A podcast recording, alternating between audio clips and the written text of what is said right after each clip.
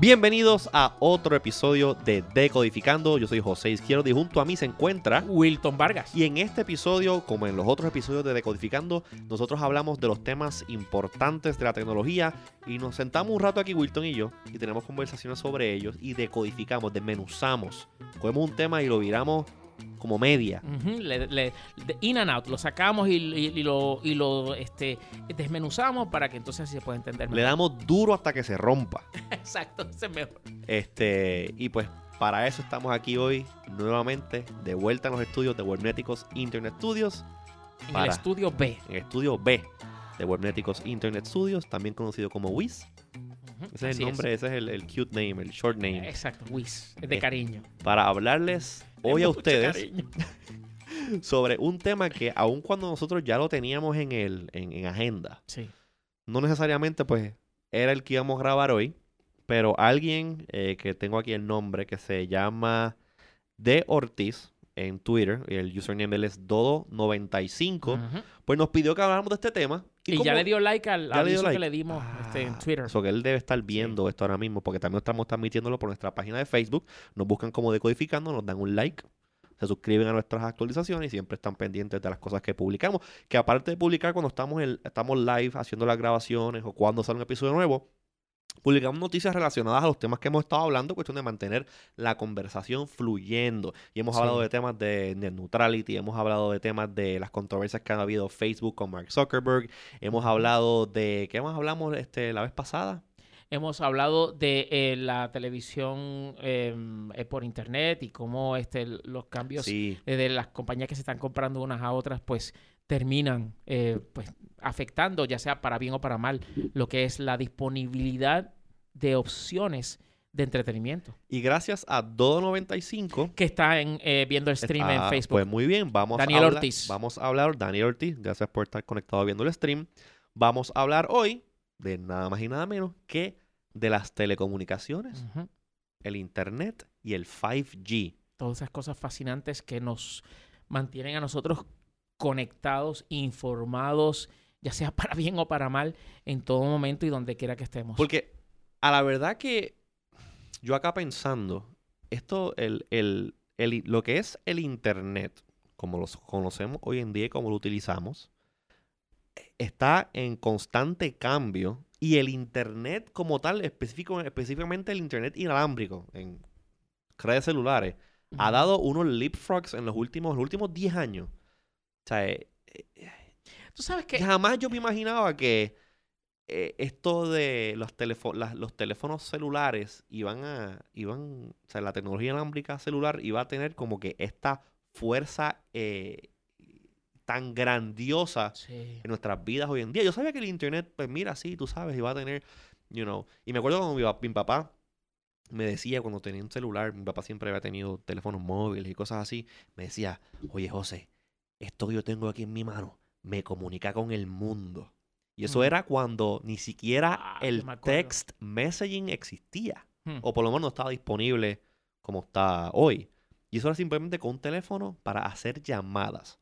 Este, mi papá, pues, lamentablemente, falleció antes de que la, esta revolución móvil que conocemos hoy en día de los iPhones. Él vio, él estuvo, estuvo vivo cuando se anunció el iPhone, pero él, he never got around to actually play with one. Sí. Este, so, esas palabras que muy bien. Esas conocía a tu señor padre. Esas palabras que mi papá me dijo. dicho, dicho sea de paso, eh, tu, papá fue parte de la industria de la televisión en Puerto Rico, como lo fue tu abuelo. Que eso es algo que pues, en algún momento pues hablaremos, ya tocaremos, nos tocará la, la, oportunidad de decodificar la televisión y qué es lo que viene eh, eh, próximamente. Pero, siempre, siempre, cada vez que hay una, una nueva, un nuevo leapfrog en cuanto a tecnología móvil, especialmente la celular, siempre me acuerdo de esas palabras que mi papá me decía. Esto que tengo aquí en la mano me comunica con el mundo. Son palabras que son, bien sencillas, pero la repercusión y lo que, lo que, lo que en realidad significan es increíble. De cómo hace apenas ¿Cuándo? El, iPhone sale en el 2007. 2007. 2007. Ya pues esto... Se anunció en enero y salió a la venta en junio. Esto ya de, de pues, tener internet en el celular, pues sí, estaba disponible, pero la capacidad, que es básicamente mucho de lo que vamos a hablar hoy, pues no estaba ahí. ¿sabes? Esta cuestión de transmitir video en vivo inalámbricamente, o sea, eso no existía. Bueno, yo te voy a decir una cosa. O sea, yo. Permíteme eh, eh, llevarte. Llévame. A antes del anuncio del iPhone, cuando lo que existía era BlackBerry, que con 3G era más que suficiente. Sí. Em, para aquel tiempo. Es que también el Internet móvil era esta cosa. Era completamente diferente a lo que no, hoy. 2G. Sí, Edge. Porque BlackBerry estaba, exacto, era en Edge, que eso era 2G. Y para aquel tiempo, la única empresa en Puerto Rico que, de telecomunicaciones que estaba en 3G, o sea, la primera que trajo 3G a Puerto Rico fue Sprint. Sí. Fíjate cómo han cambiado las cosas. La primera empresa que trajo 3G por medio de la tecnología EVDO. EVDO One X era. One X. One X. One X RTT. ¿Se consideraba eso? Eso era 3G. Eso era 3G. No, me acuerdo. Tú tenías, tú tenías un ¿Qué teléfono era aquel? Yo tenía un, PPC. Mi primer teléfono 3G fue un Samsung que eh, tenía pantalla color, lo cual era la gran cosa. Y de hecho... Eh, ah, el azulito aquel, que era un flip phone. Era un flip phone, no era azul, era plateado.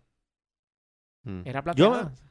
Sí, es que de los que tienen cámara. Sí, los que no, no, no, no. ¿No tiene cámara? No, no, no. La cámara era aparte. Porque yo me acuerdo de un teléfono que tú tenías, que era uno, era de Sprint tenía una pantallita como a color afuera. Creo que tenía cámara. Después me acuerdo de otro que era como azul, que está pantalla, la pantalla al frente y atrás ah, era color bien bonito, no sé. no sé cuál es ese.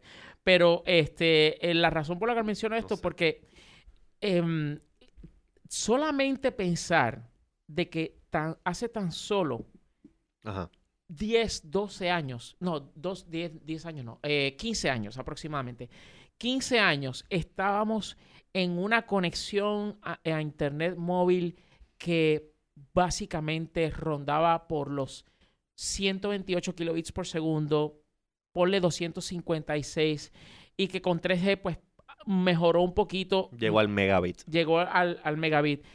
Y hoy estamos hablando de que si mi teléfono no se conecta a, ¿sabe? 10 eh, megabits por segundo. Es lento. Mínimo es lento. Pero eso es pues para que tú veas también que el, la creación de contenido, por lo menos el contenido que nosotros consumimos en el day to day, vía estas redes inalámbricas, celulares, o vamos a hablar también de Wi-Fi, porque yo creo que el Wi-Fi también debe estar incluido en lo que hablamos hoy, eh, ha cambiado grandemente. El, la, el aumento en ancho de banda disponible ha permitido montones de innovaciones en cuanto al contenido que se consuma, el contenido que se crea.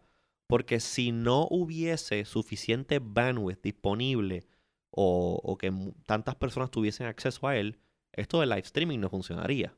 Tú poder distribuir este, archivos grandes vía internet, lo que son los app stores, los video stores como Netflix, bueno, no video stores, pero streaming services como Netflix, todo eso, live video que creamos aquí nosotros en Facebook y YouTube, todo eso. Eh, ni siquiera el, iTunes Music Store como cuando se presentó en el 2003. Sí. Sin broadband o sin esta ancho de banda disponible, no, no existiría. Sí, y te digo, eh, de hecho, estoy viendo aquí ahora lo que es la, Anda la cámara que tú te podías comprar por separado. Eh, para conectarla al teléfono, porque los teléfonos no venían con cámara integrada, los circuitos eran demasiado grandes. Ricardo Alfaro, Ricardo Alfaro, uno de, nuestros amigos y, este co-creador de los iWannabes, otro podcast que yo solía hacer en el 2005. Me acuerdo en un momento compró un teléfono, eh, creo que era Edge, no, eso no era 3G todavía. Eh, era un Sony Ericsson y a ese teléfono vendía un accesorio aparte que era una camarita, era como si fuese un dongle que se conectaba en la parte de abajo y era una cámara. Y eso es circa 2004, 2004, 2005, me acuerdo que eh, había, había una moda que se llamaba Moblogs. ¿Tú te acuerdas de los Moblogs? Oh my God. Yo no me acordaba de eso de hace tiempo. Para aquellos que no sepan, ok, porque el, el, blogging, el blogging, pues obviamente pues, lleva un montón de tiempo. Esta, esta cuestión de uno tener una página para uno para escribir y tener artículos. el blogging ese es súper viejo. Después de los bloggings, alguien se inventó esta cosa que se llamaba Moblogs. Y me acuerdo que el servicio que powered eso, creo que se llamaba Text America or something. Sí. Entonces, de la manera que funcionaba, y esto fue como que el primer, o por lo menos en mi caso particular, fue como que el primer incentivo de, ah, pues me voy a comprar un teléfono que tenga una cámara. Y el punto de esto era, pues tú tomabas eh, una foto con el, con el teléfono y yo no me acuerdo si, si tú la enviabas vía text message como un MMS. Era así o era por email. No, era, Las dos cosas. O sea, era como que si era algo corto, tú sabes que en, en SMS tú no te podías extender muchísimo. Si era algo corto, lo podías poner por mensaje de texto, pero si no era por email. Claro, pues era. Tú tomabas una foto con el teléfono móvil, le enviabas por MMS a un número, no me acuerdo cuál, era un número que te asignaba el, el, proveedor, y cuando le enviabas, pues esa foto se publicaba online como si fuese un tweet con foto. Exacto y entonces, pues, como que back then, eso fue como al 2005, me acuerdo que yo tenía también un teléfono Sony, Ericsson, que era un T636, creo que era. Que ya venía con la cámara integrada, una cámara que para los estándares de hoy sería un potato cam, porque la calidad era horrible. horrible, horrible, eh, y sí, y yo tomaba fotos y las subía desde el teléfono. Y eso para mí era... Oh. emoji de... Pero tú recordarás, eh, ya, ya esto es moviéndonos un poquito más en, eh, más adelante, estábamos hablando hace un momento del 2005 y, y cómo pues, eh, perdón, en el 2002 es que llega a Puerto Rico el 3G okay. de la mano de Sprint. Que dicho sea de paso, em, quiero que ustedes sepan que Sprint llega a Puerto Rico ya teniendo presencia anteriormente como una compañía proveedora de larga distancia. Y recordarás que para antes de la telefonía celular o durante los primeros años de la telefonía celular, aquí estaba MCI y el código, eso es el, larga distancia. el código era 13515. Ajá. Estaba ATT, la vieja ATT, la, no la de ahora, la, vieja ATT. Este, estaba aquí Telefónica eh, de España. Estaba, por supuesto, la Puerto Rico Telephone Company. Y había, si no me equivoco, dos compañías más. Eh, y entonces peleándose por eso. Ya, eso era, yo era bien joven cuando eso, bien joven. Yo me acuerdo ¿Qué me habrá querido decir? Yo me acuerdo que, que sí, que la cuestión de la larga, distancia, yo sabía que había que marcar un número antes, yo sabía que tú tienes que escoger la compañía proveedora. Porque antes era única y exclusivamente por la Puerto Rico Telephone Company y se acabó. Y entonces empezó la liberalización de las telecomunicaciones y ahí es donde viene el que primero, primer paso, se liberan las, los proveedores de, eh, de, larga distancia. Segundo paso, se abren las comunicaciones de inalámbricas y empieza Telefónica y Cortelco, eh, compañías de celulares. Mi papá tenía un teléfono de Cortelco. Y entonces después de eso, es que viene la libre competencia al abrir la, ¿cómo se llama? Las... Eh, los auctions, las subastas de las frecuencias para que más compañías puedan competir. Pero yo me acuerdo que si tú estabas en San Juan y vas a llamar a Ponce, eso era una llamada a larga distancia. Sí, lo era. Sí, o obviamente cuando yo era pequeñito, pues yo no tenía que llamar a nadie. ¿Sabes? Yo, la, yo a la única gente que conocía eran los que vivían en mi casa, mi virus de la calle y los amiguitos míos del colegio, que, you know, ¿sabes? Pero, pero me acuerdo, pero me acuerdo las peleas que habían en casa. ¡Ah! Sí, ¿verdad? Es verdad. Mira que ese número, que sí, ¿sabes? Era, era, era un papelón esto de que si yo tenía que llamar a alguien, no, no, llames para allá.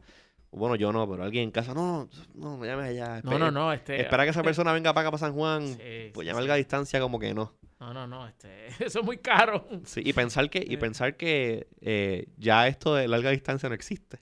No, básicamente. Bueno, eh, pues sí, existe, es internacional. Existe, es internacional. Y cuidado. Y cuidado porque si uno se hace una llamada por VoIP, yo puedo llamar al mundo entero usando qué sé yo, este WhatsApp o Skype o lo que sea, y pues no importa, simplemente es data. Pero se ha cambiado bastante, bastante, bastante. Yo me acuerdo aquí estas diferentes transiciones que hubo de todas las compañías celulares, este, que si Cellular One, cuando se convirtió en Singular, eso llama más este eh, historias recientes. Puerto Rico Teléfono, en Casur, un teléfono de Puerto Rico Teléfono, celulares, celulares telefónicas.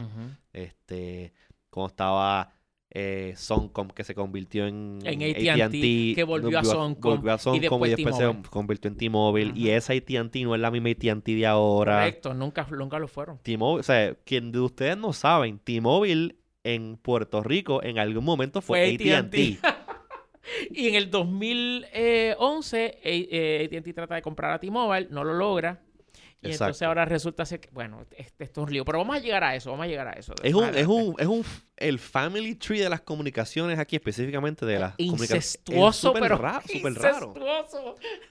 Y todo eso pasa porque en Estados Unidos la compañía, creo que se llamaba este South Bell... SBC. SBC, lo que se llama SBC, era una compañía inmensa y grande y la creo que fue la FTC la mandó a romperse en diferentes pedazos. Bueno, no, SBC es resultado del rompimiento de la ATT, que era la que no había más nadie más grande que AT&T. Pues todos esos pedazos que eran una compañía inmensa donde se rompieron. Exacto. Y, se fueron por todos lados y algunos de ellos han otra vez vuelto a caer dentro del stream de AT&T, otros son compañías aparte. Es una es una historia interesante. Esto es, eso es como para hacer una serie de tipo Game of Thrones, pero de las compañías de telecomunicaciones que salieron de la AT&T original. Sí, verdad. Pero mira, este, pues moviéndonos en lo que es el, este timeline de las telecomunicaciones en Puerto Rico y hablamos pues sobre em, eh, pues, la larga distancia y la liberación de, todo esto, hay que mencionar, este, aunque sea brevemente, los beepers, eh, compañías uh, como TPI, eh, Cellpage, Cellpage, este, Celubip. Celubip, eh, por supuesto, donde yo trabajé como operador, Mr. Beeper. Mr. Beeper. Este, no me acuerdo el número, pero... Yo me acuerdo una vez un social network que se trató de hacer, creo que era, era de parte de Motorola. Algo se llamaba ¿A través de Beepers? Sí, se llamaba Club Beep. No era un social network, era como que tú te suscribías a este servicio. Ah, y por ahí pasaban ofertas y, y te enviaban ofertas ah, o algo a través del beeper. Siempre busca la forma de. Y creo que se llamaba, creo que se llamaba Club Beep. Y era algo, me parece que era algo de Motorola. Exacto. Yo me acuerdo cuando, cuando yo estaba como en, qué sé yo, sexto, séptimo grado, sexto, séptimo, octavo grado de, escuela. Eh, para ese tiempo, pues sí existían los celulares, pero los beepers eran más predominantes. Y pues todo el mundo, o por lo menos casi todos mis, amigos, mis amigos, pues como que los papás le daban un beeper. Cuestión de como que, ah, mira, este, llama a tu casa, mira, repórtate, whatever. Yo tenía uno también. Entonces, el, un grillete. te pusieron un grillete desde joven. El grillete. Sí, ese era ese vacilón. Uno enviaba los beepers, lo que sea. Era, era chévere. Era, era, era, era interesante esto de tú tener que llamar a una operadora y decirle el mensaje que tú ibas a enviar. O un operador, como me pasó a mí. O, y tú decirle el mensaje que tú quieres decirle a tu novia, como que, eh, mi amor, buenas noches. Espero que, que yo oí. Tú sabes. Y eso es como que, ajá, en el caso mío lo más PG. Me imagino que tú escuchaste siendo operador. ¿Qué? qué? Entonces, Esos pues turnos de, tarde en la noche. Pues, ¿qué pasa? Yo como, como buen nerdo que soy, eh, yo conseguí esta aplicación, este programa, no me acuerdo cómo se llamaba. No, de que no tengo eh, nada de recuerdo cómo se llamaba, que un programa que corría en mi computadora. Entonces, yo tenía que llamar a, la, a las operadoras y yo le pedía a las operadoras, ah, dame el número del modem. Entonces me daban un número de teléfono y yo ponía, ah, este es el número de TPI. Para tú enviar directamente. Exacto. Ah, este es el número del page. Yo tenía todas las compañías, tú sabes. Entonces, ¿qué pasa? Yo en ese, que ese eso después se convirtió en un website. Claro. Entonces, pues, ese, ese app, yo le ponía a todas las compañías de celular con sus, eh, con sus números de teléfono del modem y tenía, tenía mi contact list. Y yo decía, ah, pues el número de Wilton es este y la compañía de Wilton es tal. Entonces yo sí quería enviarle un email a un mensaje de texto a Wilton. Yo iba, un mensaje a Wilton. Un beeper. Un beeper, exacto. Sí, porque vamos a aclarar. un mensaje de beeper. Un mensaje de texto beeper. Le escribí el mensaje, le daba send. Entonces la, la computadora se conectaba vía modem con un servidor, o sea, handshake. Ajá. Y entonces el mensaje se iba y llegaba a Wilton. Entonces, ¿qué pasa? Hablo, tanto trabajo para enviar, un mensaje. Sí, porque a mí yo... Bueno, pero eso estaba bien porque hasta cierto punto te permitía mantener cierta privacidad. Claro. Del mensaje. No tenías que contárselo a alguien en el otro teléfono que a lo mejor se estaba riendo o como yo. Simplemente trataba de mantener algún tipo de, profesionalismo. Pero yo escuchaba a los compañeros míos. Entonces, pues el vacilón era. Yo tenía ese programa y yo podía schedule mensaje. Y yo cogía durante, el, durante la noche que estaba en casa, me ponía a, programar un montón de mensajes, dejaba la computadora quieta y por el día todos los beepers los compañeros míos estaban sonando con mensajes random. y cosas raras de esas. Tú sabes, it, became a thing. Obviamente, pero eso son ya nerderías y estupideces mías. y, obviamente, pues después de eso, pues hubo websites que tú simplemente entrabas al website, ponías la compañía, el número de teléfono y enviabas. Eh, exacto. Yo estaba, en lo que tú contabas eso, yo estaba tratando de acordarme.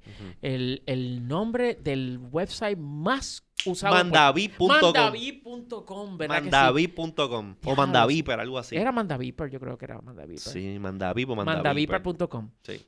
Pues este, mandaviper.com, me acuerdo, los tiempos de, Dios mío, de Spider-Link y todo eso. Pero mira, este resulta ser que eh, habiendo pues dado su espacio para lo que son los beepers, creo que nos debemos mover a ah, esos años. y antes de brincar al próximo step, hubo un momento que los beepers funcionaban two-way.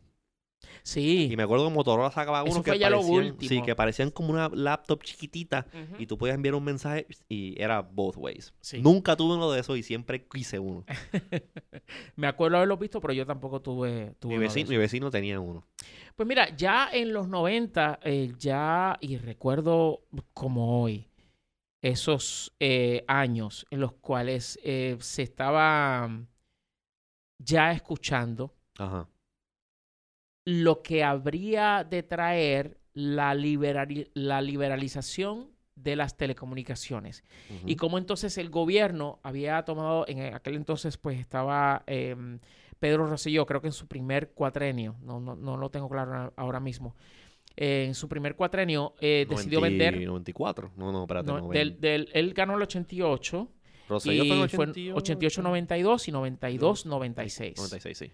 Entonces, pues, eh, pues decide poner a la venta la telefónica y todo lo que eso, pues, eh, pues causó aquí en Puerto Rico. Y que este, pues, las protestas horribles que hubieron. La venta de la telefónica creo que fue en el 97.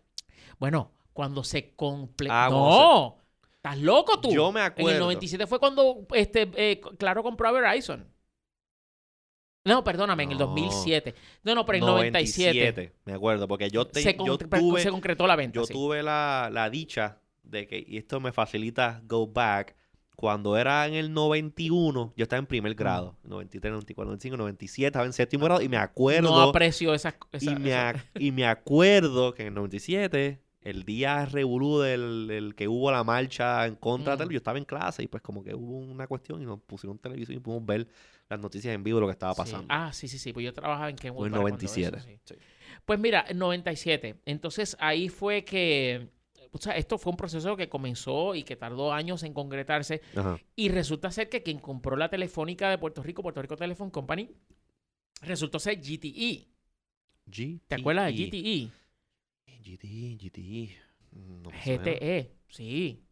¿No me suena? Sí. No. Oh, sí. Eso es como CTE, City. sí, GTE.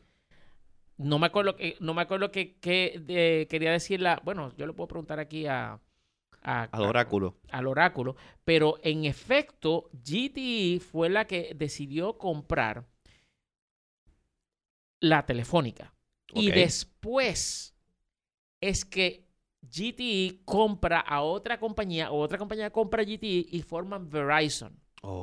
Y entonces es ahí donde llega Verizon a Puerto Rico. Entonces, ¿qué pasa? Que, y esto hay que mencionarlo también. Ya para ese momento, el estado de la, de la telefonía en Puerto Rico era el siguiente. Estaba eh, el 3, eh, no había llegado el 13 a Puerto Rico. No, eso faltaba Sí, eso faltaba mucho todavía, pues estamos hablando de los 90. Entonces llega Verizon a Puerto Rico y entonces... Eh, había apenas, a ese, para esa época apenas se había, o creo que se estaba haciendo el cambio de telefonía...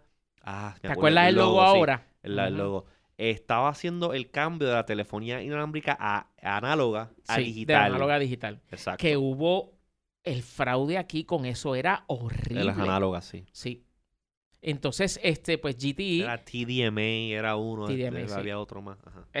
sí. Y entonces, pues, resulta ser que em, GTE, pues entonces compra eh, a la Puerto Rico Telephone y, se convierte en una subsidiaria. Pero entonces después, perdón, es que viene eh, la cuestión de eh, Bell Atlantic y entonces se forma Verizon. Verizon, sí. Y en ese momento, el panorama en Puerto Rico de las telecomunicaciones inalámbricas era el siguiente, de las telecomunicaciones en general. Para tú tener un teléfono, eso era que tenías que, era un suplicio y se tardaba un montón en ponerte una línea. El internet, lo único que había era por modem. Y lo que había eran compañías aquí, este, eh, Caribenet, Islanet, Islanet, Ice Networks, este, Coquinet, el Santandernet. Santander. Sí. Fíjate, me Centennial Link. Centennial, sí, Centennial tuvo una vez Dialog. Sí, sí, no, eso fue lo primero que ofrecieron. Sí. Y para tú tener aquí Oye, y si eh, la gente era, era dial-up, dependiendo del modem que tú tuvieses, pues 56K. lo máximo. Eso y si tenías suerte de que te conectaran un ISDN Dual Link a 128, tú eras el caballo. Olvídate. Y si te ponían una T1, tú eras Dios. Exacto. Tú tenías, tú tenías una T1 y, bueno, para aquel tiempo... Eso era 1.5 megabits por segundo. 1.5 megabits por segundo. Y eso era una cosa, olvídate.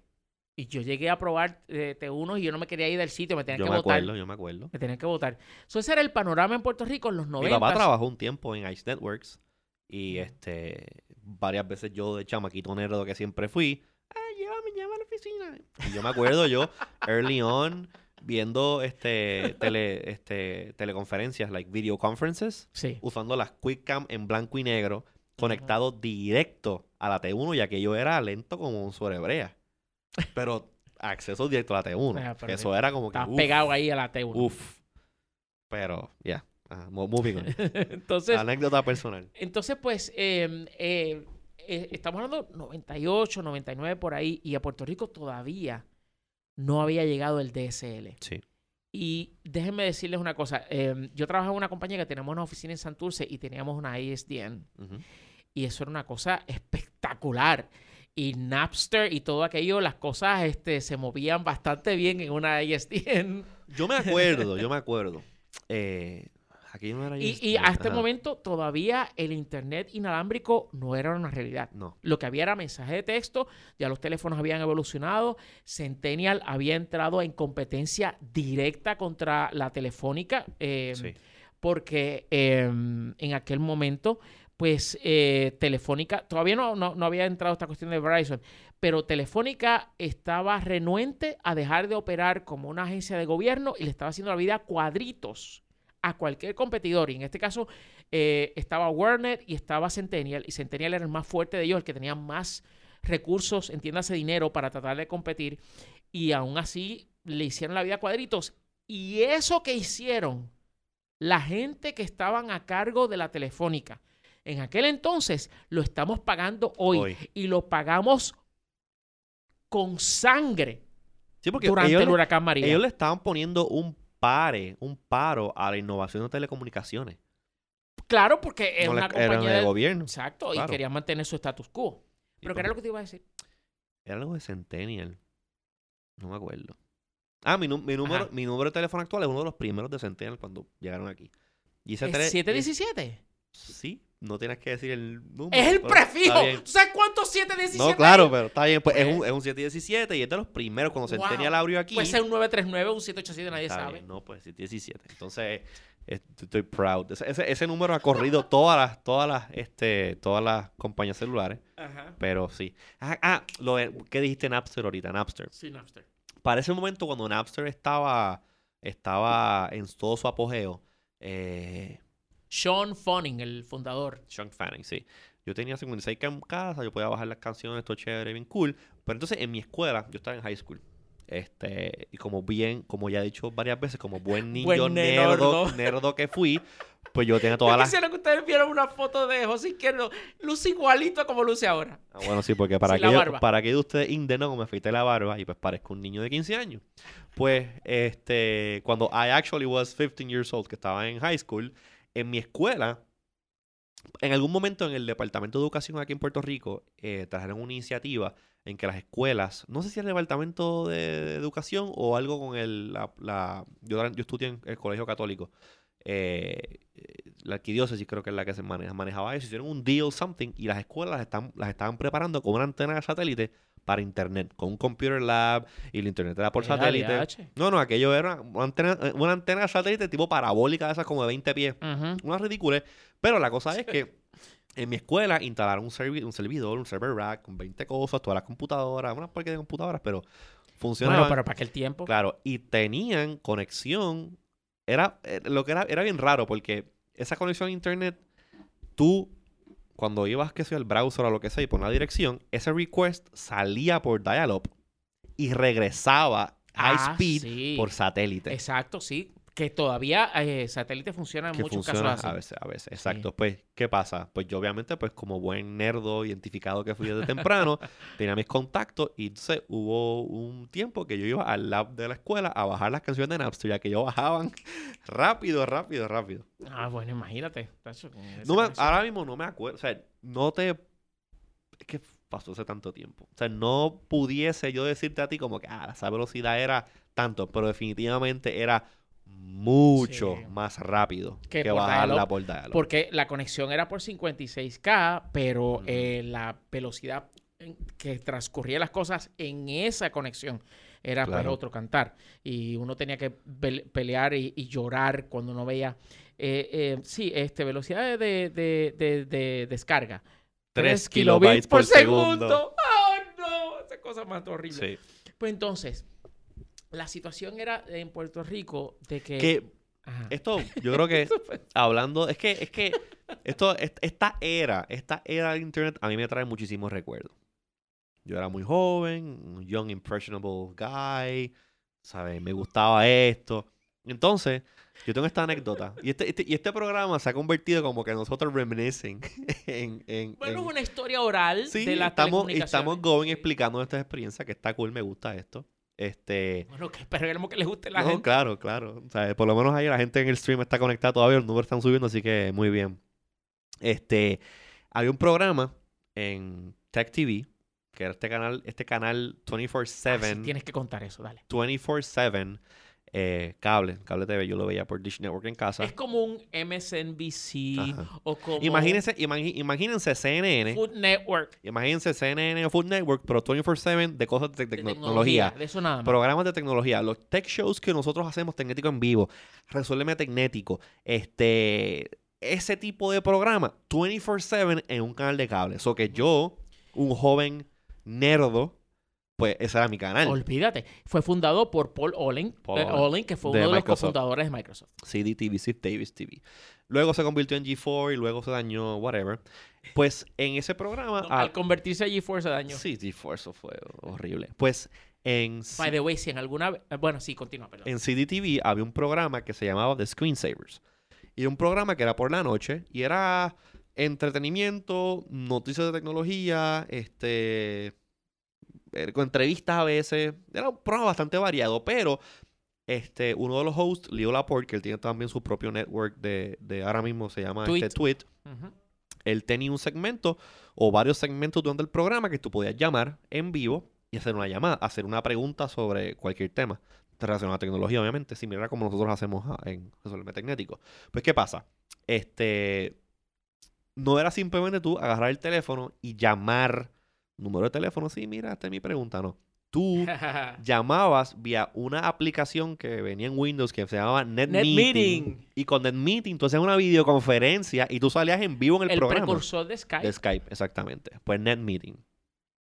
Y me acuerdo que y tú tenías que saber el IP address y tú tenías que saber... Era un desmadre. Era, era... Y el protocolo correcto para conectarte y todo. Pero funcionaba. Entonces, pues, la llamada, la voz tuya era por celular. Si yo estaba usando el teléfono de mi papá. Era, era un teléfono... Era un teléfono Sony que tenía como que para tú este, colgarlo y, y, coger la llamada, tienes como que un palito que tú le estirabas. Ajá.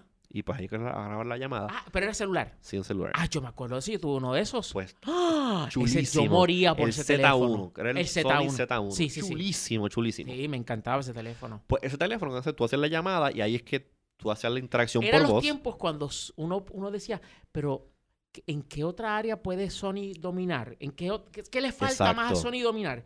Qué diferentes son las cosas hoy día. Sí. Pues este, la llamada se hacía por voz vía eh, teléfono y pues el video, pues obviamente por la computadora. Y me acuerdo que la pregunta que yo le hice, y aquí fue que yo aprendí la diferencia entre los bits y los bytes. Porque yo me acuerdo que este, tú, yo, le, yo bajaba música por Napster, yo tenía un modem 50 56K, y entonces, ¿qué pasó? No, eso Ok, mismo. o sea, 56K y cuando yo estoy viendo el download de Napster lo que hacían 3, 4 y como mucho 5K. Y yo, pero si yo tengo un modo en 56K porque estoy ¿Por qué? bajando tan Exacto. lento. Entonces, ¿qué pasa? Pues 56K son 56 kilobits. Entonces yo estoy bajando a 3 kilobytes. No, a Bytes. 3 kilobytes, exacto.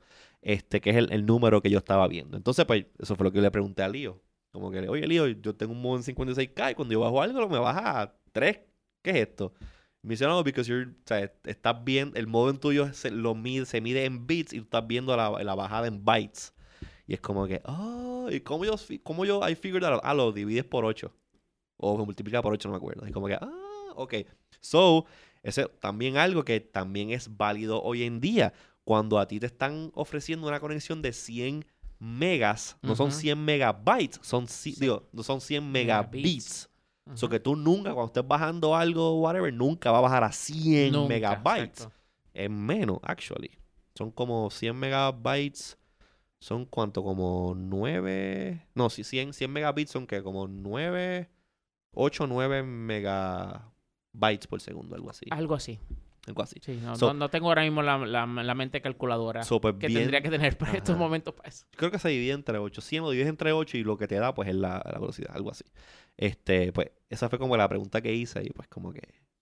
So, Knowledge. eso, en esos tiempos era pues esta situación en la cual las comunicaciones en Puerto Rico Y obviamente yo grabé el segmento, después lo llevé a la escuela. Miren lo que yo hice. y tú no lo tienes grabado en ningún lado Eso fue en VHS, ¿Y eso. no tienes no un sé. VHS por ahí. No, yo no tengo VHS. Bueno, Bueno, la máquina no la tienes porque si te hace falta una máquina yo tengo. yo sé, pero no sé dónde tengo el tape, no sé si existe todavía. Pues esa es la misión tuya. O sea, tú vives Sé que ahora tengo para una bolsa, tengo una bolsa con un montón de VHS, de home movies y cosas de nosotros, de la pues- familia. Pues, yo quiero que tú no sepas, si yo quiero que tú sepas ahora mismo que tu única razón de vivir de ahora en adelante va a ser buscar ese VHS tape. Y yo Ay, tengo la máquina de VHS que te la presto para que puedas entonces verificar. Pues si encuentro el VHS que dice The Screensavers, whatever. No, tú lo que vas a hacer es que lo vas a traer aquí. Ajá. Y entonces lo vamos a aclimatar un par de días aquí para ver la cuestión. Y entonces lo ponemos Vamos a darle play en vivo. Y vamos a darle play en vivo a ver qué sale. Eso estaría bueno, darle play en vivo a través del internet a un cassette grabado. ¿Qué puedo hacer con Sí, se la cajita? Sí, no, nosotros tenemos aquí para eso y para mucho más. Vamos a seguir con los Ok, temas. pues entonces, ya, eh, ya mismo tenemos que hacer men- la mención de nuestro auspiciador. sí, la situación en Puerto Rico para aquel tiempo, estoy hablando finales de los 90, Sí. era que para tú tener conectividad a internet era obligatoriamente por modem. Y particularmente una tecnología que estaba llamando mucho la atención porque ya para ese tiempo la gente se estaba preguntando, ¿cómo puedo conectarme a internet más rápido? Sí. ¿Cómo puedo La hacer gente que la estaba cosa... viendo ya el potencial de esto. Exacto, de, de que realmente había una... Había Bueno, una razón Era un por la subset cual- de la población, no era todo el mundo. No pero- todo el mundo, no estamos diciendo todo el mundo, pero ya se estaba empezando a crear esta necesidad de, eh, o, o mejor dicho, la gente empezó a entender de que, oye, esto se me sería más útil si fuese más rápido Claro. y yo no tener que esperar tanto tiempo para cualquier cosa. Entonces, em, la, la tecnología DSL estaba empezando, obviamente nadie, muy pocas personas podían tener em, ISDN y Sí, menos aún una T1 y menos, menos aún una T3 y por ahí, Claro. y, y por ahí en adelante. Una DS3. No, no, nada de eso. Y entonces, pues, eh, la tecnología DSL, que utiliza, pues, este, el cable convencional de teléfono, pues era la que estaba empezando a despuntar. Pero la telefónica. Fue muy lenta en implementarla en Puerto Rico, pero súper lenta. Ya para ese momento, ya GTE había comprado la telefónica. No se había comprado, se había convertido en Verizon. Entonces, ¿qué sucede? Yo hice un viaje a República Dominicana en el 99 Ujú. y nunca se me va a olvidar que la compañía dominicana de teléfonos, Codetel, tú llamabas un martes, pedías una DSL y en tres días tenías tu DSL puesta. ¡Wow! Una DSL de 128 kilos. De 128 kilómetros por segundo, exactamente. Que eso era una cosa extraordinaria. Y cuando yo vi esa cosa conectada y funcionando en tres días, yo dije, Dios mío, pero Puerto Rico, ¿cómo es posible? Sí, que era la diferencia. O sea, en cuestión de, si te pones a ver 56K, 128, pues sí es el doble. No es una, o sea, para los estándares de hoy en día, no es como que, diablo, qué diferencia. Pero la gran diferencia era la cuestión del broadband y el always on, always, connected. Que no tenías que hacer diálogo, este, no tenías que bloquear una línea telefónica que te tiene que haber pasado. Que estabas conectado de repente. Call waiting. No, que aparte Ah, bueno, que alguien agarraba el teléfono y se desconectaba. Sí. Sí, porque es que este, entonces te, te dañaban la conexión. Por eso es que yo hacía todos mis downloads, like, por de noche. Y a veces me regañaban, me decían, no dejes el internet conectado por si alguien llama a una emergencia. Mira, y déjame decirte una cosa. Menos mal que este episodio no estamos hablando de previo a los ah, los BBS y los todo BBS y todo eso, porque entonces ahí sí que te digo yo que yo tengo historias para contar. Yo no me metí en un BBS y estaba fun. Y veo que saliste vivo, así que menos mal que bueno. Era diferente porque ya el internet estaba entrando y el BBS era esta cosa que pues sí, habían dos o tres por ahí, you know, que estaban disponibles y como que alguien me dio una vez un número, éntrate con el telnet y mira para que juegues con eso. Y yo, ah, a ver chévere. Pero eso era un pozo muro ahí. ok, ok, bueno, nada, pues entonces este eh, Puerto Rico definitivamente estaba atrasado en cuanto a eso. Y entonces que llega Verizon y uno dice, bueno, pues, wow, pues con la llegada de pues esta empresa que es, em, o sea, luce como que va a modernizar en un tiempo rápido las telecomunicaciones, pues entonces es donde se espera que Puerto Rico se ponga al día en lo que es conexiones a Internet. De alta y, velocidad. Y data móvil. Que para aquel tiempo no se llamaba Internet. móvil, Era data móvil. Y entonces, obviamente, tú no puedes utilizar una, un término más para, para despistar de forma más eficiente que no sea decirle a la gente data móvil en vez de Internet móvil. Y entonces, ¿qué pasa? Pues no había ese entendimiento. No, no había ese entendimiento. Entonces, Datamóvil llega cuando llega a las redes 2G. Y para aquel tiempo, quienes tenían redes 2G inalámbricas eran Telefónica, eh, eh, Singular, eh, que es previo a la AT&T que conocemos hoy día. era Telefónica, Singular... no. Era, no, Cellular One. Cellular One. Exacto, y después pasó a ser Singular. Tienes razón. So, Cellular One, Telefónica, estaba para aquel tiempo... ¿Qué más había? No, más nadie. Bueno, estaba Centennial, pero Centennial todavía no tenía data. Todavía, estaba todavía Centennial no tenía era PCS solamente para era PCS, correcto. Será voz y texto. Pero entonces llega Data Móvil y entonces lo lanzan estas dos compañías. Sí. Y resulta ser que eh, estamos hablando para aproximadamente 2001-2002. Que es, 2000, eh, perdón. Ahora, si yo te digo a ti esta fecha, yo estoy seguro que tú no te vas a acordar, o mejor dicho, tú te vas a acordar de una sola cosa, de dos que iban a suceder ese día aquí en Puerto Rico que eran importantes. A ver. Ok, so, estamos hablando en el 2000 y lo que había aquí era, nuevamente, Telefónica, era eh, celulares Telefónica, estaba Cellular One y estaban una que otra por ahí misa suelta que ofrecían data. Sí, y estaba Movistar. No, que no, que perdóname, eh, eh, era eh, con, data era Cellular, One, Y, celulares telefónicas. Entonces, ¿qué pasa? Si me acuerdo de Movistar, yo tuve un teléfono Movistar. Exacto. Bueno, Movistar fue que trajo, que eso no lo podemos dejar de mencionar Movistar aquí. Daño, no dañó, o sea, no, no dañó. digo dañó en el buen sentido de la palabra. Gracias a Movistar existe esa cuestión de las llamadas recibidas gratis. Y Movistar. el precedente de las llamadas ilimitadas y todo eso. Que me acuerdo yo que antes tú te llamaban al teléfono, tú llamabas y era todo como que sí, ajá. Pues creo, creo, que habían varias compañías que el primer minuto era gratis o algo así. Era como que, ajá, sí, ah, ok, pues dale, bye. Ok, se acabó. Y cuando viene Movistar y dice, no, espérate, Llamadas recibidas, gratis. Anda pa'l sirete. Llámame. Te llamo. Sí, llámame. Ring, ring, hello. Ajá, este, te llamo para atrás.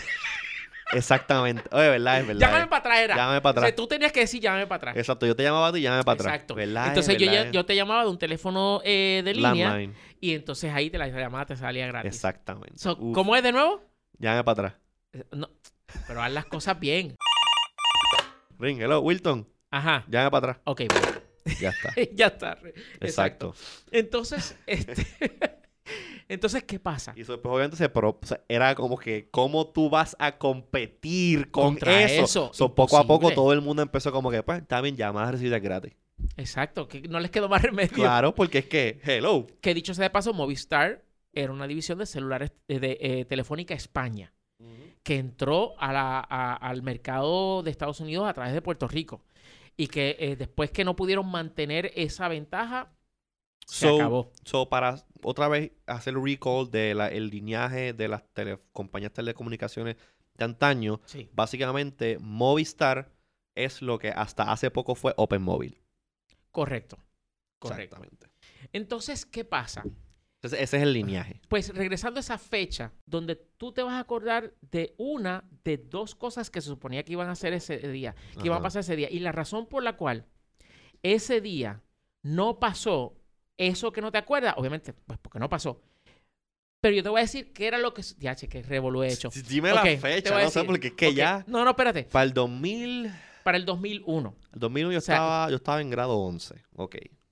¿Es es necesario eh, Es que, a es, que, es ok, tú me dices, tú me, Ay, tú me tienes que decir la fecha y yo me tengo que situar dónde yo estaba en este momento en mi Ah, vida y aquello ok. estaba pendiente. Ah, pero dime. Ya, pues, pues entonces, la cosa es Que llega el 2001 ujú. eh, transcurre el año y hay una compañía que decide darse el brinco e incursionar un nuevo mercado. Al momento solamente ofrecía llamadas, eh, telefonía de larga distancia y decidió que al igual que como lo hizo en los Estados Unidos continentales, lo habría de hacer en Puerto Rico, de entrar en el mercado de telefonía inalámbrica. Esa compañía es Sprint. Y la conferencia de prensa anunciando la llegada a Puerto Rico de Sprint Wireless iba a llevarse a cabo el 11 de septiembre del 2001. Anda. De ese día me acuerdo muy bien. Obviamente, tú te vas a acordar de lo que pasó en, eh, eh, en- Claro. en las Torres Gemelas y los ataques terroristas, pero, no, te vas a acordar de eso porque la compañía decidió cancelar la conferencia de prensa Claro. a última hora, habiendo sucedido lo que sucedió. Sí, lo pero que es- sucedió fue temprano en la mañana. so, Pero claro. eso está en récord de que la conferencia de prensa para anunciar la llegada de Sprint PCS A Puerto Rico. a Puerto Rico iba a llevarse a cabo el 11 de septiembre del 2001 Sí. y fue cancelada por los ataques terroristas. Wow. Fíjate tú. Posiblemente no me hubiese acordado, aun cuando el September 11th no hubiese pasado lo que pasó, posiblemente no me hubiese acordado que Sprint hubiese llegado, porque sí, yo era un joven bien nerdo, pero, no tan nerdo. no tan nerdo como ahora, de que estoy pendiente a esas fechas de cuando una compañía hacen esos anuncios así. bueno, pues resulta ser Bueno, entonces, ajá. sí. Pues eh, llega a Puerto Rico entonces lo que sería un tercer competidor Sí. en lo que es telefonía móvil. Y ya la cosa cambia. Ahí estamos hablando de Singular One. Eh, Cellular One. Cellular One, perdón. Cellular One. Cellular One, celulares telefónicas Fónica. y ahora Sprint PCS. La gran diferencia de Sprint era una compañía este, de afuera que vino para acá. No, ya Sprint existía aquí. Bueno, claro, pero decidieron distancia. meterse en el negocio de inalámbrico. Exacto. Yo no yo sé un por network qué. inalámbrico. Yo sé por qué. ¿Por qué? Porque vieron no que el sé- puertorriqueño no tenía si yo- hambre. No, ¿Qué? no, es más, yo, yo, bueno, yo no sé si ellos se molesten por si yo digo esto. Dilo. Eh, han pasado ya demasiados años. Sí. La gente que tomó las decisiones en aquel Ya momento ya no están, probablemente, o de seguro ya no están. So, yo no creo que nadie se vaya a molestar por esto que yo voy a decir. Pero realmente Sprint no tenía a Puerto Rico en la mirilla, o sea, no tenía intenciones de establecer aquí Sprint PCS. Ay, ya, yo sé. Sí, cuenta esa historia. Cuenta esa historia. Tú me la contaste una vez. Sí. La razón, creo que esta es la primera vez que esto se sabe públicamente, ya después de tantos años eh, de haber ocurrido. La razón por la cual Sprint PCS, o sea, Sprint PCS Wireless llega a Puerto Rico bueno, lo podemos dejar para otro podcast. Dilo, dilo. ¿Lo digo ahora? Estamos hablando del internet y de las, de las cosas. ya que estamos en la historia, dilo. ¿De verdad? Ok. ¿Tú crees que eso le, le, puede interesar a... Déjame ver, que tenía el nombre del... tenía el nombre de él por aquí. Mira, este, este chat es... A Ortiz. a Ortiz. Seguro que le va a interesar. A, a, David, creo que se llama David Ortiz. Pero ¿sabes qué? Ajá. Primero, vamos a oír un mensaje de nuestros auspiciadores. Cierto. ¿Necesitas internet de alta velocidad para tu negocio? Llama a Aeronet. Ofrecen soluciones para todo tipo de negocios, no importa el tamaño grande, pequeño, no importa. Ellos tienen lo que tú necesitas. Tienen internet de alta velocidad, data, telefonía, servicios manejados y muchas otras soluciones que te pueden ayudar a simplificar tus operaciones. Llama hoy mismo al 787-273-4143 o visita aeronetpr.com para que conozcas de primera mano cómo pueden ayudarte a crecer tu empresa. Y agradecemos a Aeronet por ser unos fieles auspiciadores de este programa Decodificando y todo lo que hacemos aquí en Webneticos Internet Studios. Ok, pues Wilton, ¿qué ¿Qué me estabas diciendo antes de que... Ajá, pues resulta ser... De que hiciéramos esa pequeña pausa. Que estábamos hablando sobre eh, cómo eran las, las comunicaciones en Puerto Rico a principios de los años 2000. Sí. Cómo resulta ser que la, conferencia de prensa para anunciar la llegada de Sprint PCS, o sea, Sprint inalámbrico celular, a Puerto Rico, fue cancelada por los ataques terroristas del 11 de septiembre porque se suponía que ese mismo día, 11 de septiembre, iban a hacer la conferencia de prensa. Eh, pues entonces estábamos hablando del por qué Sprint llega a Puerto Rico. Y la realidad es que es muy distinto a lo que se sabe. Y, yo estaba mencionando de que pues la posibilidad de que se molesten por, porque, por, lo, por, lo que yo voy a decir, pero es que ya han pasado muchísimos años y ¿qué importa? dilo, dilo. Es, yo creo que tiene más valor que es parte de nuestra historia. Que se sepa de que se quede guardado encajonado en alguna neurona en tu cabeza. O en aquella de quienes saben qué es lo que pasó. Pues mira, la razón por la cual Sprint Wireless, Sprint PCS llega a Puerto Rico, no responde a que las condiciones del mercado en Puerto Rico hubiesen sido particularmente atractivas. No era porque ellos identificaron, bueno, vamos a llegar allí y tenemos esto que realmente va a eh, ayudarnos a quedarnos con el mercado. Eso no, nada de eso era. Ellos no tenían el plan. Bueno, a lo mejor lo tenían, pero no, eso no era lo, de peso. O sea, eh, acuérdate que hacer negocio en Puerto Rico en aquel momento era bien difícil. Y sigue siendo difícil. Y sigue siendo difícil. So, realmente eh, no era como que la gran facilidad, ¿no? De llegar aquí y hacer negocios. La razón fue porque para ellos poder tener acceso a más frecuencias en la, el territorio sureste de los Estados Unidos, entiéndase Florida, todo eso por ahí. O sea, el espectro. El espectro, correcto, las frecuencias eh, de transmisión. Tenían que también adquirir esas mismas frecuencias en Puerto Rico y las Islas Vírgenes. Porque Puerto Rico, por donde está localizado y por su eh, eh, parentesco con el gobierno americano. Old Colony. Old Colony este, las, las frecuencias y espectro que está disponible en Estados Unidos, en el área, en la región sureste de Estados Unidos, aplican para Puerto Rico.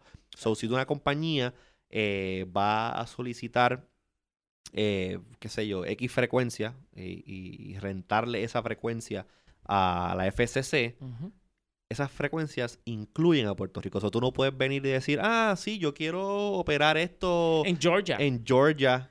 O en, Florida, el norte de la Florida. Y no incluye a Puerto Rico y Virgin Islands. O que muchas veces estas compañías, pues sí se les requiere, ah, pues tú vas a utilizar este bloque de frecuencia, pues tienes que este, deploy it en esta área. Exacto, se tiene que utilizar. No lo puedes dejar en desuso acá. Exacto. Todo ese bloque de frecuencias, esas frecuencias en particular de transmisión, tienen por obligación que ser utilizadas en toda el área geográfica que la FCC ha designado que se tienen que Exactamente. usar. Punto. Y no es, no es opcional. Y tú no puedes decir, ah, sí, sí, pues te las compro y no las usas. No. Si no las usas, te las quitan. Te las quitan. Y eso es peor porque perdiste el dinero. Y eso es un... Eh, eso es lo que se llama un... este Se llama el, el nombre... El, build out. El build out de esa frecuencia. Si el build out incluye a X territorio eh, y no está sirviendo ese territorio en X periodo de tiempo, o la FCC mete una demanda heavy o simplemente te revocan la licencia para utilizar la frecuencia. Exacto. Pues entonces la FCC le dice a Sprint, ¡ajá! ¿Tú quieres más frecuencias en, el área sureste de los Estados Unidos? Ah, pues Puerto Rico y Estados eh, Puerto Rico e Islas Vírgenes. Eh, sí, pero es que no queremos entrar a ese... Ah, no, pues lo lamentamos. No te podemos entonces vender las frecuencias que tú quieres si no incluyes a Puerto Rico e Islas Vírgenes. Y es ahí donde Sprint tuvo que obligatoriamente venir a Puerto Rico y lanzar el servicio de telefonía inalámbrica. Yo no he, no me he puesto a estudiar. Eh, esto, fíjate, es una buena asignación para sentarme y averiguar. ¿Cuánto espectro de PCS eh, tiene Sprint aquí en Puerto Rico. Eh, que obviamente estoy ya adelantando. ¿Eso tiene ese récord público? sí, es récord público. Lo que que obviamente no, no, no, he tenido la curiosidad específica de entrar a ver cuánto tiene. Y ahora con la unión con, Open. Que eso lo vamos a atender más adelante. Bueno, la unión, yo estoy mirando la unión de Open. Yo estoy, bueno, que sí. Hoy día sí. Pero la unión de la posible o la próxima unión de T-Mobile con ah, Sprint. Ah, eso no. Pues ese espectro que tiene eh, Sprint en sus manos es bueno. Sí. Buenísimo. No, se pone en una posición bien, bien, bien buena. Pues entonces, en ese momento, pues, pues Sprint no le queda más remedio que llegar a Puerto Rico y montar su kiosco. y empezar a ofrecer Sprint PCS. Y entonces es en el 2000, febrero del 2000, no mentira. Sí, febrero del 2003, que llega a Puerto Rico por primera vez 3G. ¿Qué era lo que existía en ese momento? Pues data lentísima a través de las redes de celulares telefónicas y de eh, Singular, que ya para aquel tiempo había cambiado a Singular Wireless. GPRS. GPR. Por lo, por lo menos del lado, del lado de, de lo que era Singular, lo que era en esa, sí, cuando era AT&T Wireless, que es lo que es T-Mobile ahora, el tipo de data era data 2G. Bueno, ni siquiera era 2G, eso era sub 2G. Eso era sub 2G. GPRS era debajo del 2G. El GPRS era debajo del 2G. Era todavía parte del, estándar 1G. Sí. Es lentísimo. Incluso el teléfono que yo tenía, este, Sony Ericsson de AT&T Wireless, vía Bluetooth yo podía hacer tethering con el dataplan este, a la computadora. Pero aquello era más lento que 56K. Sí. Era lento, muy lento para las opciones que había disponibles en, ese momento ya para, qué sé yo, home broadband. sí, e, era lento parado. Pues entonces, este, pues llega Sprint a Puerto Rico, Sprint, eh, Sprint PCS y... Que en realidad eso del GPRS lo que hizo fue enable MMS, que tú pudieses enviar fotos, vía mensaje de texto. Sí. Eso es lo que lento el como el diablo, pero... Pues se podía hacer. Se podía hacer. Entonces, ¿qué pasa? Que Sprint llega con una tecnología total y absolutamente distinta a lo que en ese momento existía. Recuerden, Singular y celulares telefónicas lo que tenían era GSM. Sí. Para tener data tenían que haber evolucionado a GSM. Claro. Entonces, ya... Eh, Eso era cuando empezaron las compañías a tener teléfonos con el chip. Cuando el chip llegó a Puerto Rico. Cuando el chip llegó a Puerto Rico, automáticamente llegó el GSM a Puerto. Rico. Y entonces Sprint llega con CDMA. Ajá. Que es una tecnología que tenía dos grandes ventajas. Que podía enviar datos a una velocidad mayor y que la calidad de voz era, pero superior por, en todos los sentidos. Tú simplemente tenías que escuchar una llamada de sprint a sprint y te dabas cuenta enseguida versus en una llamada en, en GSM. Es para los que tienen ahora teléfonos eh, de ATT que tienen el, lo que se llama el Voice over LTE. En este caso creo que iPhone 6 en adelante, cuando tú llamas a un cliente de ATT a otro usando este protocolo, las llamadas se escuchan bien claritas. Y T-Mobile también lo tiene. Exacto, versus este cuando llamas, tienes una llamada bueno, y lo normal. Sprint ya también. Exactamente. Sí, yo creo que ya el VoLTE es parte de, todo el mundo que tiene deployment. Pues esa era la, diferencia en calidad de sonido, era así. Eso sí, de eso sí yo me acuerdo, que se sonaba brutal. Y la promoción de Sprint era dejando caer un alfiler. Y que se podía hasta escuchar un alfiler caer. De tan buena que era la calidad de sonido. Entonces, em, pues llega entonces en, en 2002 ya el, 3G a Puerto Rico. De la mano yo di, yo di una fecha del 2003, pero no, es en 2002, que llega a Puerto Rico el, el 3G. Y ya ahí, con eso llega el primer teléfono con cámara, que fue el Samsung. Eh, mejor dicho, el primer teléfono al cual se le podía poner una cámara separada, que era el SPH eh, A500, y entonces la cámara venía aparte, esto es de Samsung. Okay. Y en ese momento estaba bien fuerte BlackBerry, porque BlackBerry era la plataforma que te permitía recibir emails de forma instantánea. Sí. Los push emails. Los push emails. Que tú no tenías que dar send and receive. Era todo automático. Era una cosa prodigiosa. Sí. Y a la gente le encantaba eso y las compañías estaban enamoradas de BlackBerry. Y por eso fue que eh, BlackBerry, hasta hace varios años atrás, pues la adopción de BlackBerry, aun cuando sí había una gran cantidad de usuarios independientes que pues sí, preferían BlackBerry, la industria, o sea, el, el, eh, corporate compañía. sí, sí, las compañías corporativo, corporativa, corporate, exacto. Era fascinado con BlackBerry porque aquellos de ustedes que alguna vez han trabajado en una oficina corporativa, el lifeline de las comunicaciones corporativas es el email. El email, sí. Y el tú poder, exacto, y el tú poder enviar y recibir comunicaciones y attachments y, mensajes un poquito más este, eh, desarrollados que simplemente un mensaje de texto vía email y que lleguen y instantáneamente es un plus. Obviamente, pues ya eh, con diferentes otras, otras tecnologías que se han ido desarrollando, pues ya el push, el push este, es instantáneo y funciona sí, no, ya, Pero back después vino Windows Server y lo implementó. Exacto, con Exchange. Yo corría un, servidor de Windows Server yo en mi casa. Yo me acuerdo que solamente yo tenía push notifications en mi iPhone cuando yo estaba en el Wi-Fi de tu casa. Fíjate tú. Sí. El resto del tiempo tenía yo que entrar y darle send receive. Exacto. pues mira. Y de momento me acuerdo, estoy un día en tu casa, estábamos grabando creo que era encontrado. Y este, tú me dijiste, no, te voy a enviar algo por email para que cheque. Y cuando le envías, tú le diste send y el teléfono mío. Y yo.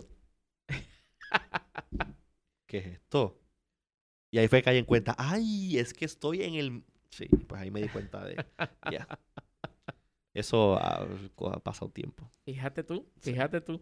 Pues entonces BlackBerry era el, el, el estándar a seguir. Y entonces pues empezaron después a, salir los teléfonos eh, utilizando pues la red 3G y durante esos años, yo diría que del 2002 al 2009, 2008, 2009, Sprint dominaba tecnológicamente en Puerto Rico. Sí. Tal vez no. Me acuerdo me acuerdo que... Era la única en 3G. Era la única con velocidades de sobre 128 kilobits por segundo. Era la única que estaba manejando el asunto de equipos que eh, tenían la capacidad de no solamente pantallas a color, sino también cámaras. Era la única que estaba eh, vendiendo eh, tarjetas de data de, con, con, capacidad de conexión a Internet de alta velocidad. Todo el mundo estaba vendiendo tarjetas 2G. Singular tenía tarjetas 2G y después celulares telefónicas. Y Sprint estaba en 3G. sí, que el, el, leapfrogging que ellos tuvieron en el mercado para ese por años, más de 5 años, estuvieron superior a nivel tecnológico. ¿Y qué fue lo que desgració a Sprint? Mira a ver si tú te acuerdas. ¿Qué es lo que desgració a Sprint? ¿Qué fue lo que desgració a Sprint? No solamente en Puerto Rico, sino a nivel de todo Estados Unidos. Vamos, ejercita esa mente. Estoy, estoy ejercitando el coco. Yo sé que hubo dos o tres failed partnerships. No, pero. no para que ejercite. Eso, un caballo. Sí, un caballo para que ejercite. Fíjate, mismo no me acuerdo qué fue lo que pasó. Ellos. Mm, no sé. Estoy, estoy, estoy black, blacking out. Yo sé que hubo un momento en la historia. Sé que hubo un momento en la historia que varias compañías decidieron hacer, por ejemplo, Palm fue una de ellas decidió hacer exclusive que yo le exclusivamente para Sprint que yo le, le adjudico la muerte de Palm y los, los, Palm Pre's, que eran unos teléfonos, cuando llegó esto del iPhone y estaba todavía, Android estaba en pañales todavía, pues viene Palm, que Palm, pues, obviamente los, los, teléfonos Palms y los Palm Pilots, pues eran, they were a big thing back then. Eh, y hacen esta transición radical de sistema operativo y crean este, este, sistema operativo que al día de hoy a mí todavía me fascina. Palm Pre, tengo muy buenos recuerdos de los Palm Pre's. Pues este, ellos decidieron, ah, vamos a, vamos a hacer un exclusive partnership a la como hizo Apple con ATT al principio, o Singular. Pues vamos a replicar esto mismo, pero con este teléfono y Sprint. Y me acuerdo que algo estaba pasando, y no, o sea, y tú vas a saber y me vas a saber decir por qué. Algo estaba pasando con Sprint en ese preciso momento que cuando salió la noticia de que Palm Pre, que anunciaron iban exclusivamente con este Sprint, yo dije, aquí se echó esto. aquí se echó esto. Ese teléfono no va para ningún sitio. Y, fue por, por, eso. El junte, por el junte. Con Sprint. Ok, pues te voy a decir. ¿Qué fue lo que pasó con Sprint? ¿Qué fue lo que pasó para eh, por ahí el 2007-2008? Dímelo. Pues Sprint compra a Nextel. Ajá y Nextel operaba en otra tecnología totalmente distinta. No era GSM. Aiden era. Aiden. No era GSM. Ah, no era CDMA. A mí se me había olvidado Nextel. Wow. So, Nextel, eh, que funcionaba Aiden y lo que a la gente le encantaba de Nextel era el push to talk, que funcionaba como sí. walkie y los celulares que ellos vendían. Nextel nunca tuvo presencia en Puerto Rico. No. Simplemente fue que Sprint decide comprar a Nextel y alguien en su equipo técnico convenció a la junta de directores de decirle, no, no, no, tranquilos, que nosotros podemos hacer que estas dos tecnologías, que son como el aceite y el vinagre, se van a, vamos a buscar la manera de unirla y vamos a hacer que esto funcione. Wow. Y, en, y justo con eso, pues pasa de que nada que ver.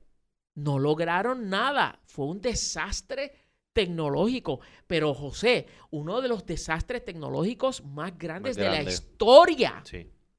Y eso se llevó a Sprint casi al punto de la bancarrota. O sea, Sprint en Puerto Rico, Sprint en Puerto Rico redujo, eh, Sprint en Puerto Rico ocupaba dos pisos en un edificio en Atorrey, en la, plena, en la plena Milla de Oro. Y después de eso... Chulísimas las oficinas preciosa esa oficina. Tú recordarás que allí grabamos podcasts. ¡Wow! Después Miss Puerto Rico Universe y todo eso. Puerto Rico Universe. Dios mío. Ha llovido. Este, sí, ha llovido. Y tenemos fotos de eso. Tenemos fotos cuando grabamos a, Zuleika Rivera. Dos años. Fueron dos años back to dos años consecutivos. Y grabamos cuando Zuleika ganó Miss Puerto Rico Universe. Que entonces, pues, entonces eh, pasó a competir. Pues grabamos a Zuleika en el podcast, sí. Este, yo tengo mi foto con Zuleika antes de que fuese Miss Universe. Ay, ya. Bueno, es casi irreconocible, pero está bien. Ah, como está hoy. Sí. Anyway, la cuestión es que. Eso está apagado decodificando. Eso es decodificando. Ajá. Pues entonces, eh, desafortunadamente, eso fue un.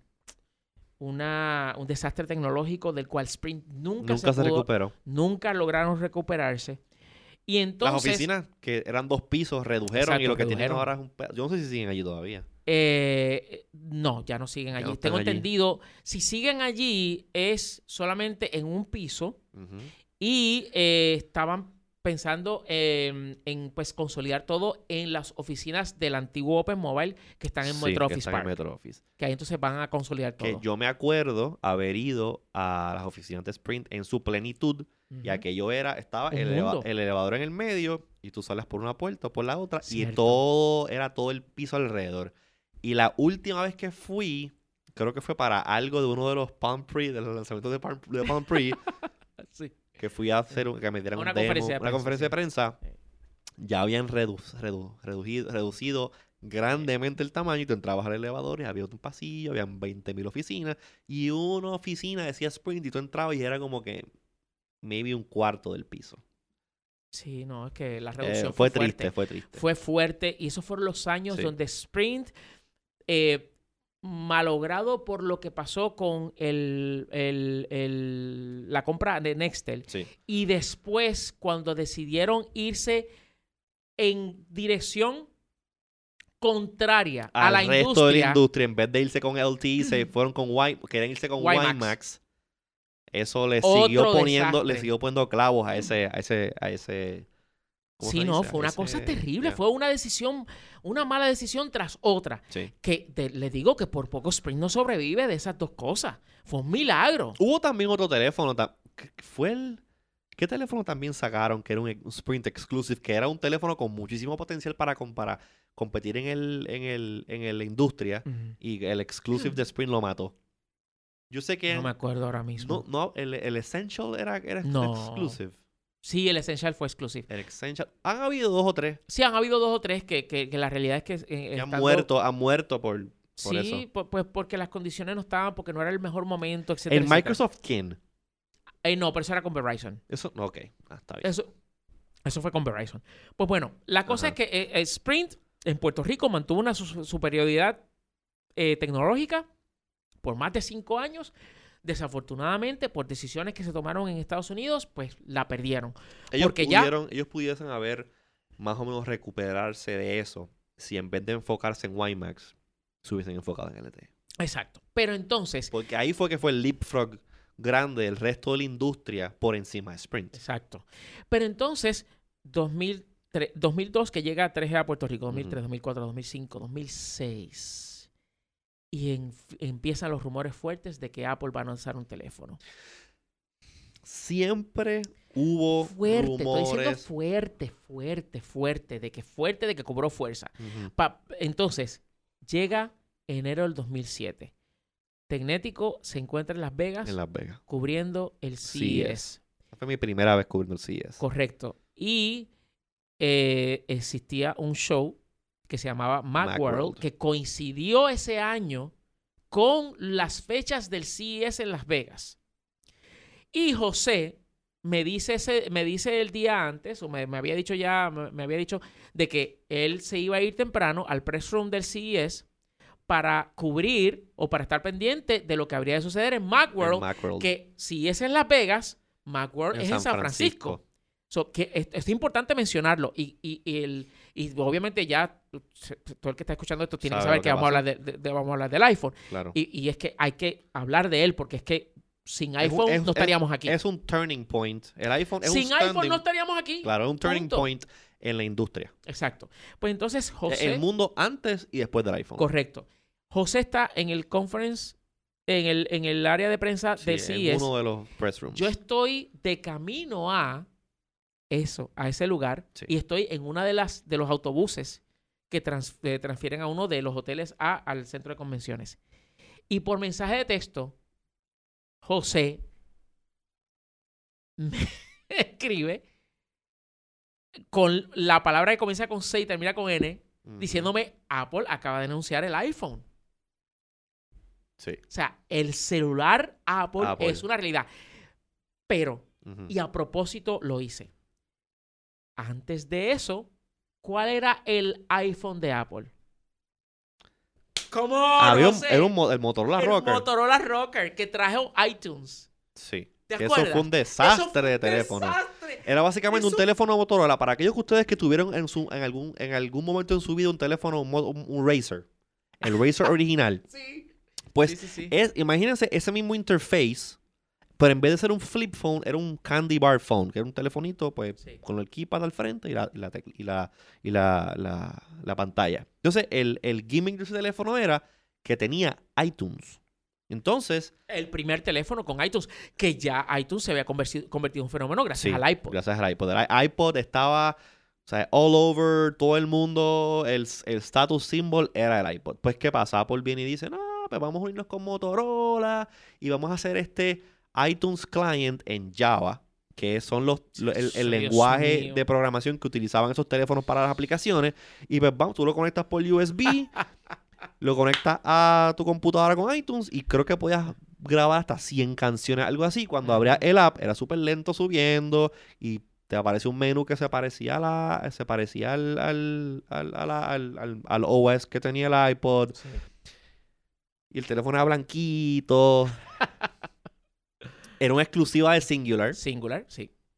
No conozco a nadie nunca que tuvo uno. Yo para aquel tiempo trabajaba en Modernica y Modernica se hizo este authorized dealer de, Singular, para poder, vender el, el teléfono aquel. Y ese teléfono yo creo que, por lo menos, mientras yo estuve allí trabajando, yo nunca vi a nadie comprando uno. Nadie comprando uno. Entonces, si, se dijese que fue, porque la industria celular era bien diferente en aquella época, si se dijese que Motorola partnered with Apple and they o crearon un teléfono nuevo from scratch, ok. Pero ese teléfono era basado en otro teléfono que tenía en Motorola en el mercado europeo. Creo, era, creo que era el Motorola 38 something, no me acuerdo. Yo una vez mandé a pedir uno. Ay, Dios mío. Porque tenía haptics y unas bombillas que prendían, estaba lo más cool. Nunca funcionó en Puerto Rico porque el teléfono supuestamente era, era unlocked y no vino unlocked. Mm. Y no me lo pudieron desbloquear, así que tuve que devolverlo. Y me cobraron el, el stocking fee, whatever. Enema. Claro, un enema. Entonces, pues era algo que famosamente, si ustedes se leyeron, se leyeron la biografía de Steve, de Steve Jobs luego de que falleció, pues hablan del Motorola Rocker y de cómo surge todo esto. Y eso fue una pesadilla. ellos querían meterse en esta industria y todos estaban 100% seguros. Y pues vamos a partner con Motorola y ver. Un desastre. Eso fue una movida clásica de Steve Jobs que le dio lo que ellos querían, sabiendo que él estaba preparando algo muchísimo mejor. Claro. Con el verdadero iPhone que salió más adelante. Claro. So, el rocker fue un desastre. Y, de verdad que te digo una cosa, o sea, eh, eh, yo recuerdo, pero claramente. Yo recuerdo la presentación. eso fue terrible, pero, pero un desastre de teléfono. Pues entonces llega eh, ese momento en el cual anuncia el iPhone y yo recuerdo haber visto esa presentación. Yo recuerdo que tú me explicaste los detalles del teléfono, de lo que hacía todo eso. Yo la vi después. Y este evento tuvo la notable distinción de literalmente sacarle toda la energía de un evento como CES, es, que, es de cuatro días. La madre. La madre de los tomates de lo que son este, eventos de tecnología eh, así multitudinarios. Y le sacó total y absolutamente la energía así es. Yo no creo que, yo creo que tardó como que dos días en recuperar algo de, de, la energía que estaba pasando. Yo estaba, cuando yo estaba en ese, en ese press room, en ese press room había gente de CNET, había gente de todos los medios habidos y por haber mundiales. Estaban allí en ese cuartito. Yo estaba allí, yo, nosotros de Tecnético, acá, hello, Puerto Rico, estábamos allí, allí. No estaban todos los big players. Y yo me acuerdo que en ese momento cuando empieza el evento de... Porque ah, previo, a, previo a que empezara el evento, pues estaba todo el mundo como que revisando los press releases de CES, publicando, preparando contenido para el día. Empieza el, empieza el, el evento de Macworld y para esa época no había live streaming. No había live streaming. Estábamos viendo live blogs de otros medios que estaban allí y subiendo fotos y cosas que estaban liqueándose de otra gente que estaba allí en el evento. Y Ni tampoco estaba el live blog. Claro. Todo el mundo bueno, estaba live blogging, pero no era live blogging como lo conocemos hoy. Era live blogging de que escribe un post. Y tú tenías que darle refresh. Y tú tenías que darle refresh. pues ese momento, cuando empieza la cuestión esta del iPhone. Exacto, el lector tenía que darle refresh Exactamente. en su computadora, sí. Ese press room estábamos todos como gallinas sin cabeza.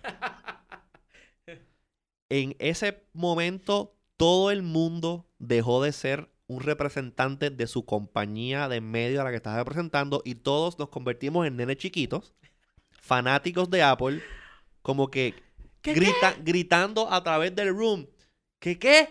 Que tiene, tu, que tiene multitouch. Anda para la porra, espérate. Que tiene Google Maps incluido. Oh my. todo el mundo diferente compartiendo información. O sea, aquello fue, o sea, a mí nunca se me olvidó esa experiencia. nunca se me olvidó esa experiencia. Y me acuerdo que frente a mí, yo tenía mi Mac, una PowerBook G4 de 17 pulgadas back then. Al ladito de ella estaba este teléfono que yo tenía, que era un HP iPack. Ah, diablo, sí. ¿Te acuerdas que tú una vez nos lo dieron en algo y tú, ah, ¿quién lo cógelo? Sí. Y cuando yo empiezo a ver las primeras fotos que están haciendo del iPhone y yo miro aquella cosa que yo tenía al lado de al lado de mi computadora me ha dado esa clase de vergüenza. Bueno, pero no tenías por qué sentirte mal porque nadie tenía un iPhone. Claro, claro. Dice como que no, Eso cambió, cambió el mundo completamente. Yo quiero que ustedes sepan de que tan pronto sucedió eso, eh, ah, eh, José estaba bajo la equivocada premisa, bien equivocada, no, no lo sabíamos de que iba a estar totalmente equivocado, de que eh, habría de, de, pues, o estar a la venta o estar en exhibición el iPhone acabado de anunciar en las tiendas Apple. Sí, y, no fue así. Y cerca de donde estaba llevándose a cabo el CES, que está el uh, Fashion Show Mall en Las Vegas Strip, hay un Apple Store. Y hay un Apple Store. Y no, nada que ver. Pues entonces, este... No tenían el teléfono disponible. No, eso fue una gran decepción. Pero si tú quieres saber qué es lo que va a pasar con la telefonía y la industria y toda la cuestión luego de la llegada del iPhone, no te puedes perder la segunda parte de este episodio, el episodio 5 de Decodificando, que ya está disponible, que ya lo tenemos disponible para que tú lo puedas acceder inmediatamente aquí en el podcast. Así que no te lo pierdas, que esta conversación se pone mejor.